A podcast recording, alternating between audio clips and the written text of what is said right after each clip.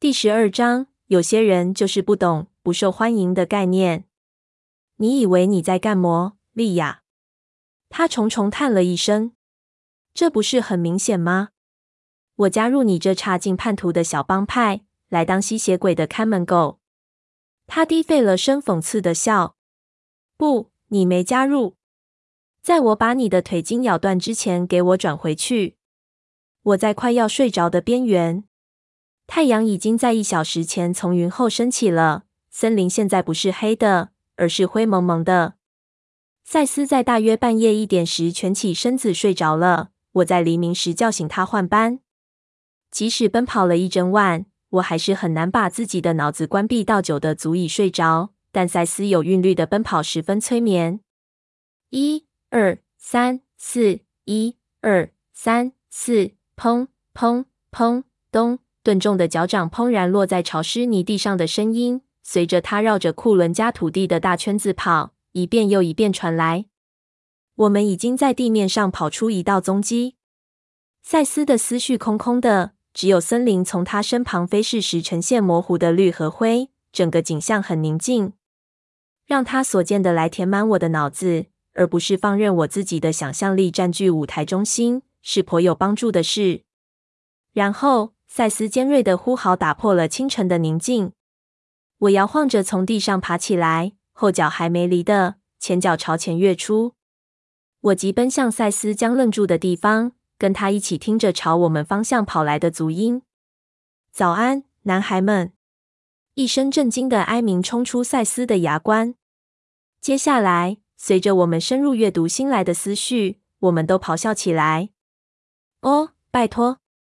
走开，莉亚！赛斯呻吟道。当我找到赛斯时，我停下来，他头向后仰，准备要再次嚎叫，这次是抱怨。别吵，赛斯。是。呜，呜，呜。他一边呜呜叫，一边用脚掌刨着地面，在地上刨出深深的沟来。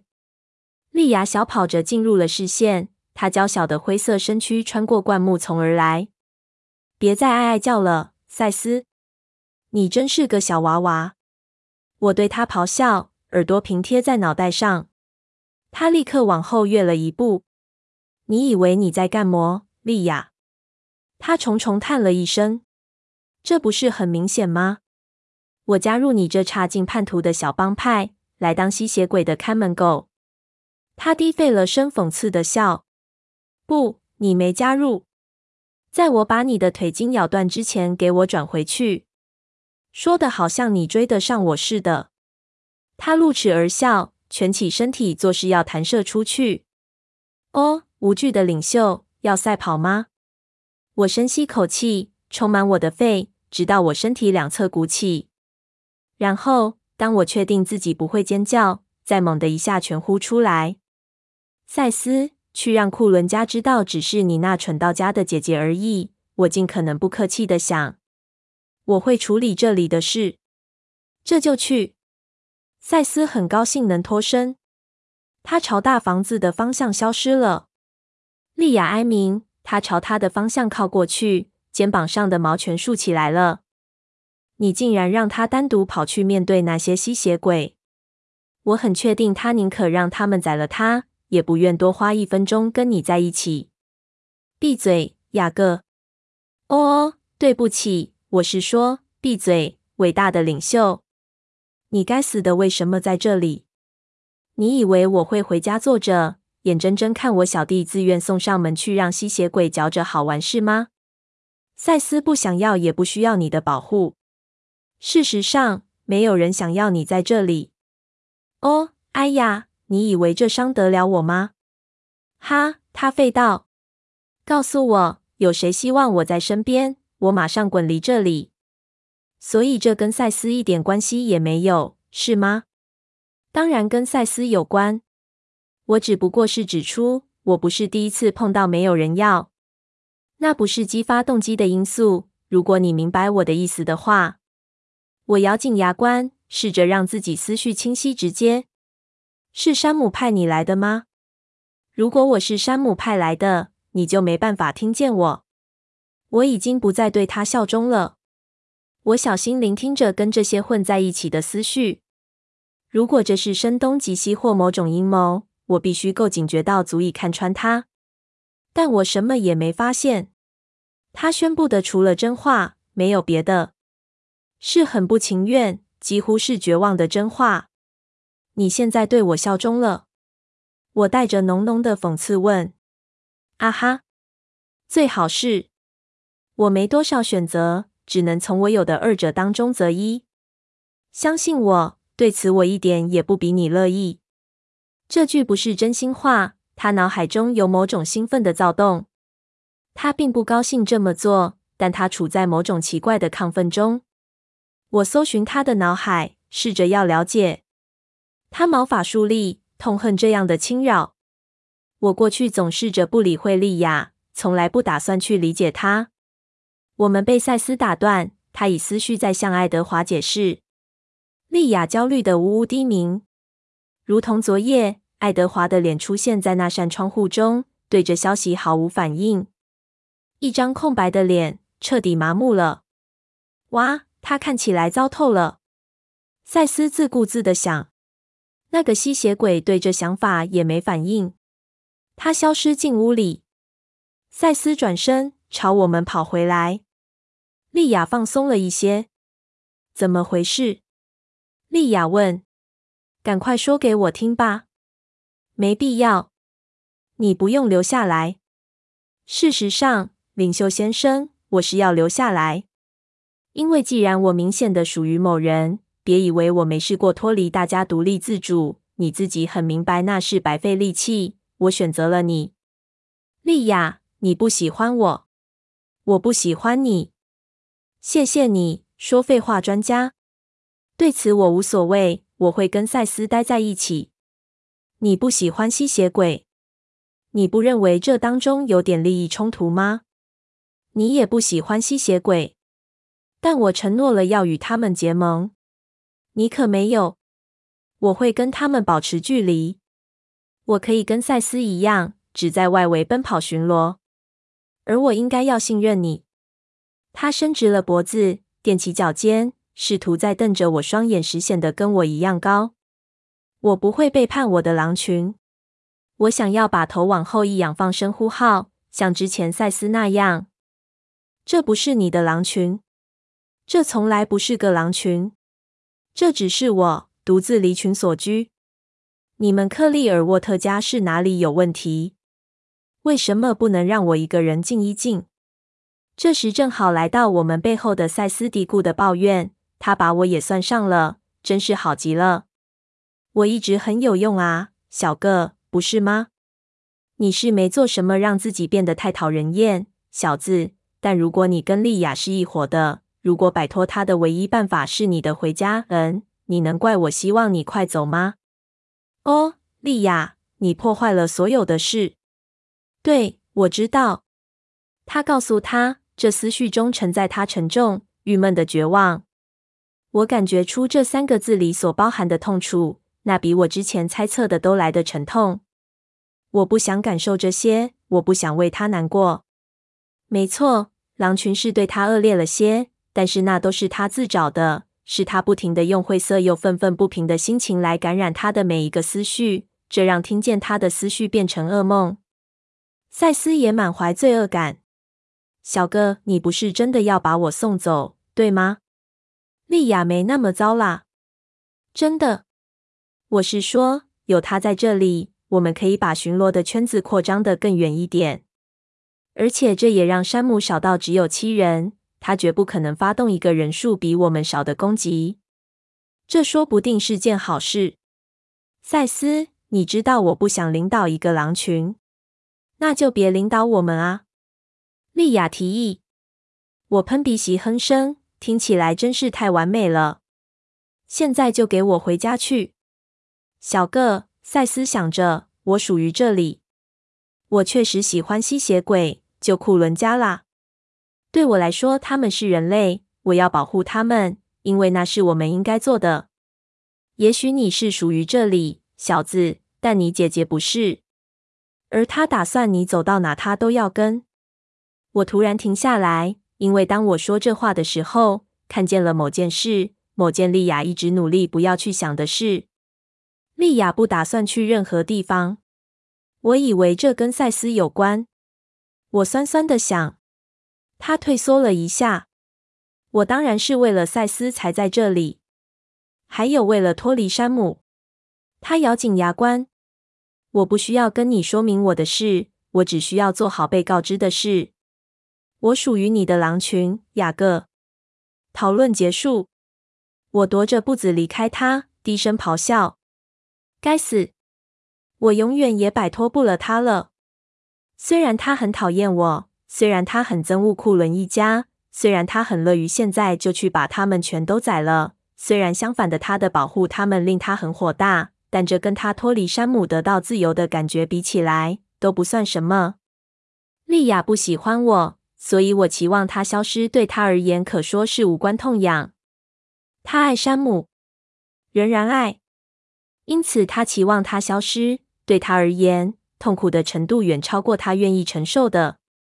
现在他有了选择，他会选任何其他的选择，即使那意味着加入。做库伦加工他们玩赏的小狗，我不知道自己能不能做到那个地步。他想，他试图让语句听起来强硬，充满侵略性，但他的表演有一大堆破绽。我敢保证，我一定会先试着自杀个几次再说。听着，莉亚，不，雅各，你才要听着，别再跟我辩了，因为那一点用都没有。我不会挡你的路。可以了吗？除了回去山姆的狼群当他可怜却又无法摆脱的前女友之外，我会对你言听计从。如果你要我离开，他一屁股坐下，直视我双眼，那你就得逼迫我才行。我愤怒的咆哮了很长一分钟。我开始对山姆感到某种同情，即使他对我、对赛斯做了这样的事。难怪他总是命令狼群这样那样。要不然。你怎么可能把每件事做好，赛斯？如果我宰了你姐姐，你会对我发火吗？他假装思考了一分钟。嗯，大概会吧。我长叹一口气。好吧，那么言听计从，小姐，你何不让自己有用一点，告诉我们你所知道的。昨晚我们离开后发生了什么事？一大堆咆哮呼嚎。不过这部分你大概听到了。声音实在太大，以至于过了好一会儿，我们才明白，我们再也听不见你们两个的想法了。山姆很，他想不出话形容，不过我们都可以在他脑海中看见。赛斯跟我都忍不住畏缩了一下。之后情况很快就明朗了，就是我们得重新打算每件事。山姆计划今天早上头一件事就是去跟其他长老们谈谈。我们应该要再聚集，并想出各作战计划。不过，我可以确定他不会马上发动另一个攻击。在这个节骨眼上，在你跟赛斯敲班，而那些吸血虫又获得事先警告之下，进攻无异于自杀。我不确定他们会怎么做。不过，如果我是只血蛭的话，我不会独自在森林里游荡。现在是开放狩猎吸血鬼的季节。你决定敲掉今天早上的集合？我问。昨晚当我们分开巡逻时，我请求许可回家去，告诉我妈发生了什么事。该死！你告诉了老妈？赛斯咆哮说。赛斯，等一下再跟你姐吵架。继续说，莉亚。所以，我一旦变回人类，便花了一分钟把事情前后想了一遍。嗯。事实上，我花了一个晚上。我敢说，其他人以为我睡着了。但是，整个两队分开的狼群，两群分开的思绪，这件事让我审视了许多事情。到最后，我考虑赛斯的安全以及呃其他的好处，拿来跟变成背叛者这主意及不知道要闻多久吸血鬼的臭味做比较。你知道我怎么决定了？我留了一张纸条给我妈。我猜，当山姆发现时，我们会听见。莉亚朝西边竖起一只耳朵。是啊，我预期我们会。我同意说，这就是所有的事了。现在我们要干么？他问。他跟赛斯充满期待的望着我。这正是我一点也不想做的那种事情。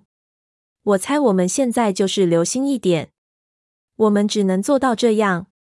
你该去睡一下，莉亚。你睡得跟我一样多。我以为你打算对我言听计从。对，越听越陈腔滥调了。他抱怨，打了个大呵欠。好吧，随便，我不在乎。我会去巡逻边界，小个。我一点也不累。赛斯很高兴我没有强迫他们回去，他几乎是充满兴奋雀跃着。是啊，是啊。我会去看看库伦家怎么样了。赛斯沿着在潮湿土地上跑出来的新路径跑走了。莉亚望着他的背影，沉思着。也许在我累倒之前，还可以跑个一两圈。嗨，赛斯，要不要看我可以超过你几次啊？不要。莉亚低低废笑了一声，冲进森林去追他了。我无用地发发牢骚，这真是平静无声啊。莉亚尝试为自己。她在绕着圆圈奔跑时，让自己的嘲弄减到最小，但要不去注意到她洋洋自得的情绪是不可能的。我想到那句“两人成伴，助八”的俗语，在此并不太适用，因为一个对我的头脑已经很够了。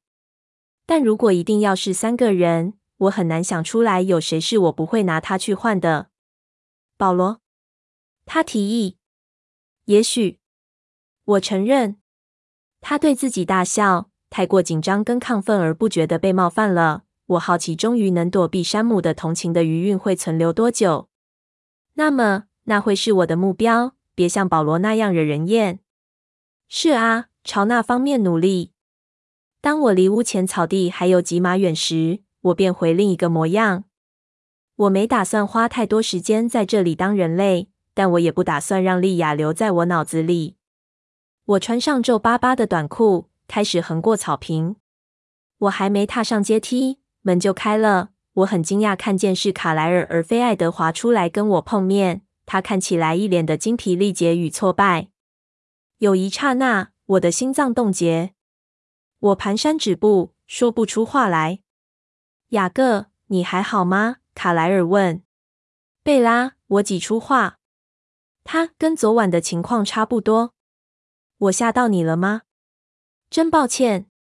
爱德华说你是以人的样子前来，所以我出来跟你打招呼，因为他不想离开他。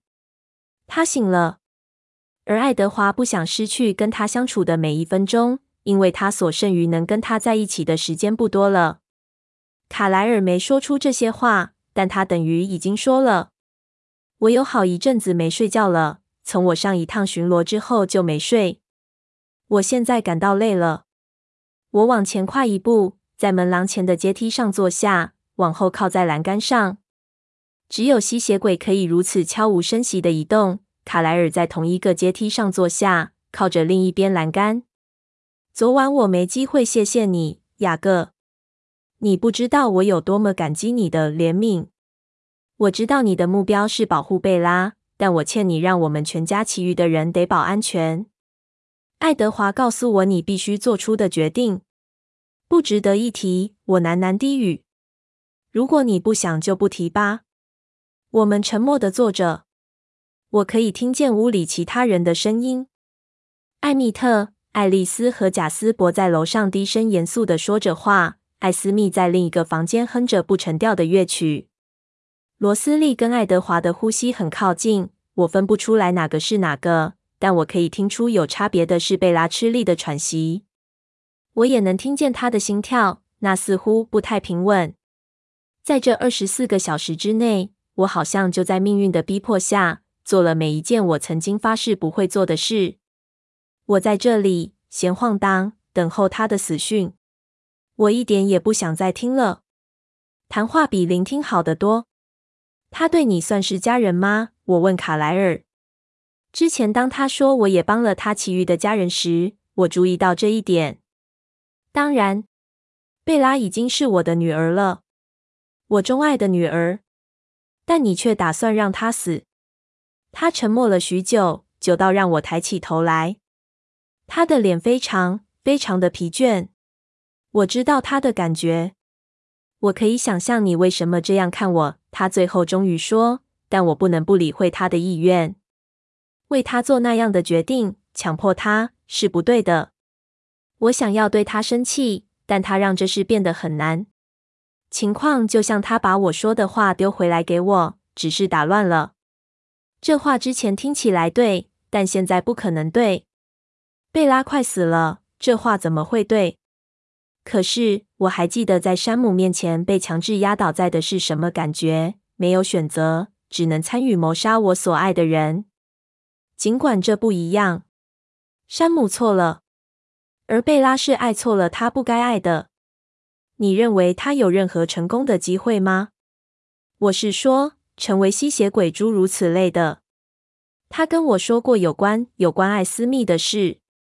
到了这地步，我会说有一半一半的机会。他静静地回答：“我见过吸血鬼的毒液有神奇的功效，但有一些情况是连毒液都无法胜过的。他的心脏现在负荷太重，如果他的心跳停了，我将完全束手无策。”贝拉的心跳时强时弱，为他这些话做了痛苦的强调。也许行星开始逆转了，也许那能解释何以每件事跟昨天比都反过来。对那似乎曾经是全世界最糟糕的事，我怎么还能抱持希望？那东西到底对他做了什么？我低声问。他昨晚比之前糟太多了。透过窗户，我看见各种管子之类的东西。胎儿跟他的身体不相容。首先是太强壮，但他对此也许能忍受一阵子。比较大的问题是，他不让他补充他需要的食物。他的身体抗拒任何形式的营养。我尝试通过静脉替他补充养分，但他一点也不吸收。他所有的情况都在加速。我看着他，而且不只是他，还包括胎儿也是。随着时间过去，正逐步饿死。我无法阻止，也无法使这情况缓慢下来。我搞不懂他要什么。他疲惫的声音到最后破不成声。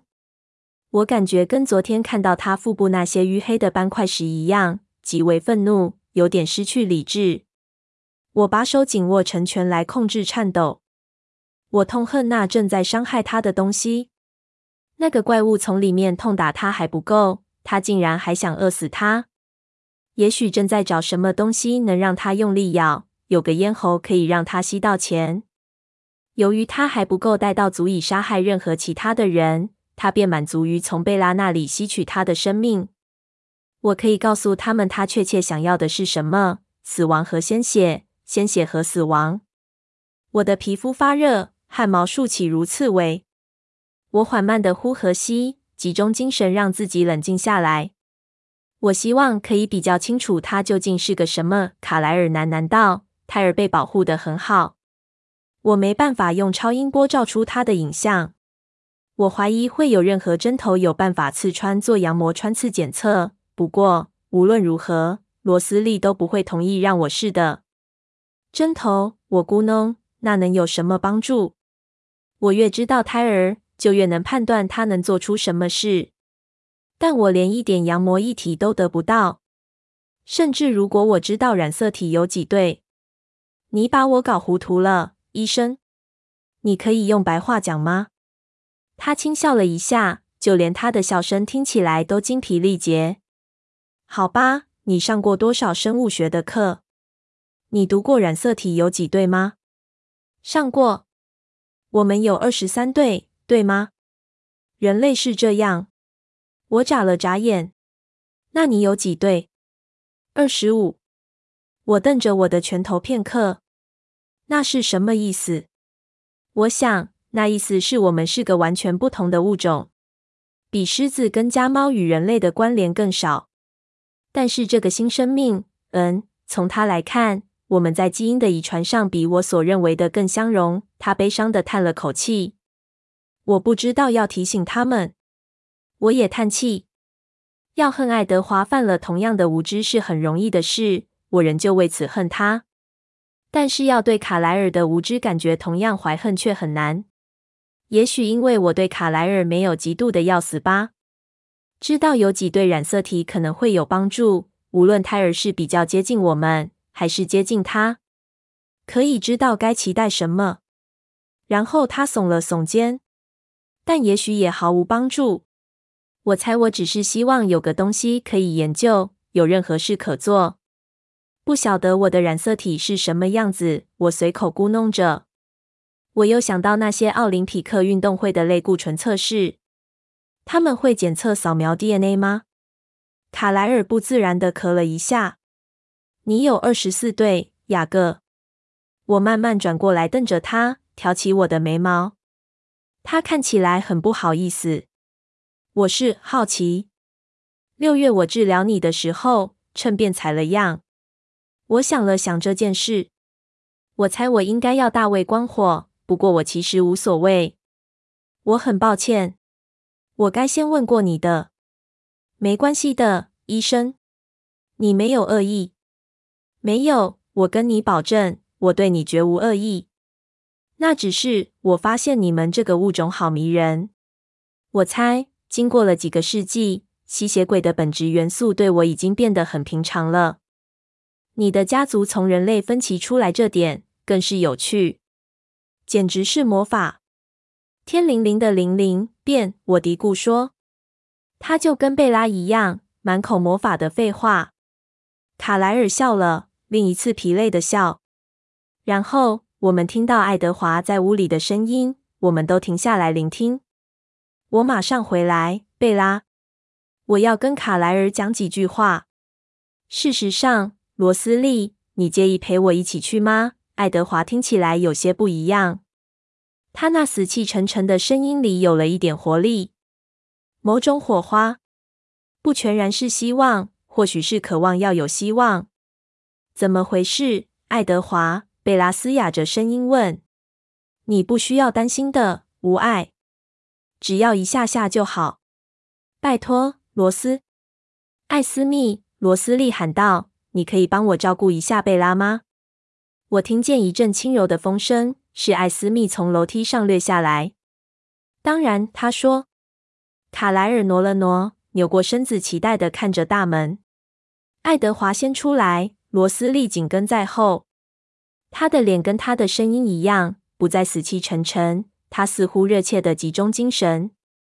罗斯利则充满猜疑。爱德华把他身后的门关上。卡莱尔，他喃喃说：“什么事，爱德华？也许这件事我们弄错了方向。我刚才听了你跟雅各的谈话。当你们谈到那胎儿想要什么时，雅各有个很有意思的想法。我那时候我想了什么？除了我对那东西明显的痛恨之外，至少在痛恨上不是只有我一人而已。我敢说。”爱德华显然对用“胎儿”这么柔和的词来讲觉得很困难。事实上，我们一直没从那个角度看事情。爱德华继续说：“我们一直尝试给贝拉他所需要的，而他身体对食物的接受度就跟我们任何人一样。也许，也许我们该先从照顾胎儿的需要开始。如果我们能满足他，或许我们就能更有效地帮助他。我不懂你的意思。”爱德华·卡莱尔说：“这样想吧，卡莱尔，如果那生物比较像吸血鬼而不是人类，你能猜到他渴望什么？他没获得什么？”雅各想到了，我想到了。我迅速回想一遍我们的对话，试着忆起哪些念头是我保留着没说出来的。我想起来的同时，卡莱尔也明白了。哦，他以惊讶的声调说。你认为他是饥渴？罗斯利倒抽了口气，他不再猜疑了。他那令人讨厌的完美的脸整个亮起来，双眼圆睁充满了兴奋。当然，他喃喃低语：“卡莱尔，我们有一堆为贝拉保留的 O 型阴性血液，真是个好主意。”他加上一句，却不看我。嗯，卡莱尔用手托着下巴，陷入沉思。我怀疑，再说。最好给予的方式会是，罗斯利摇摇头。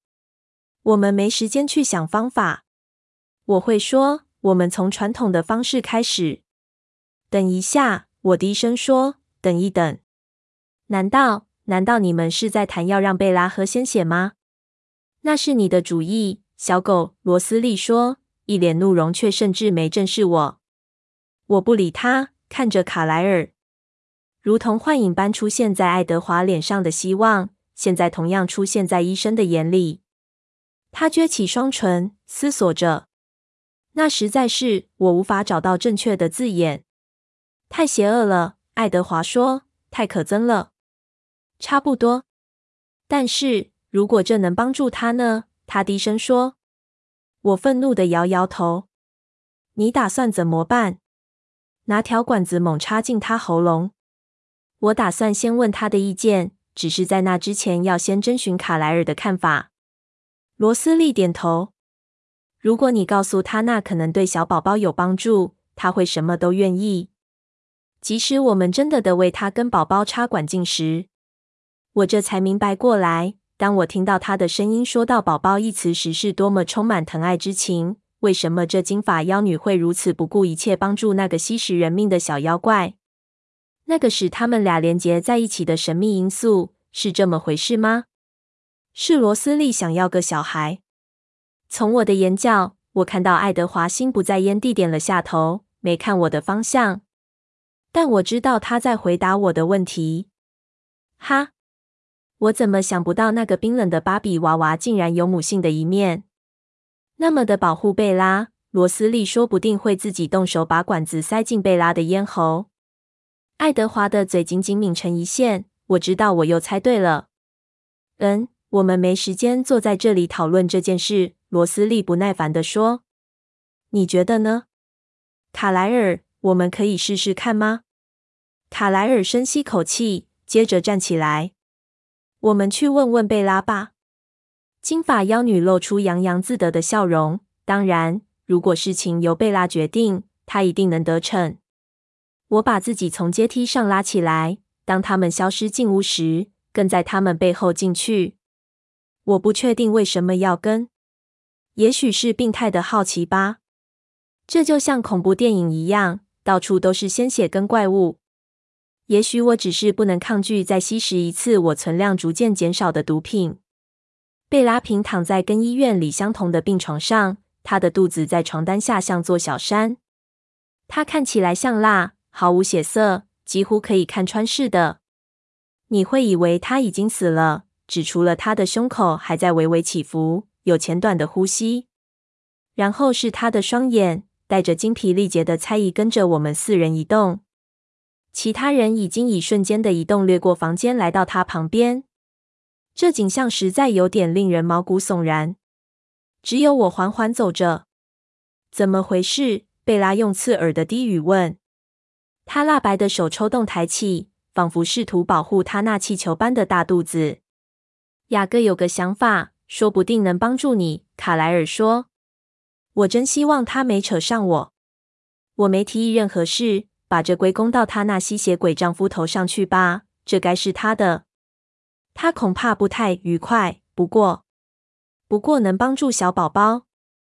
罗斯利热切地插进来。我们想到了一个比较好的喂他的方式。也许啦。贝拉的眼皮颤动了一下。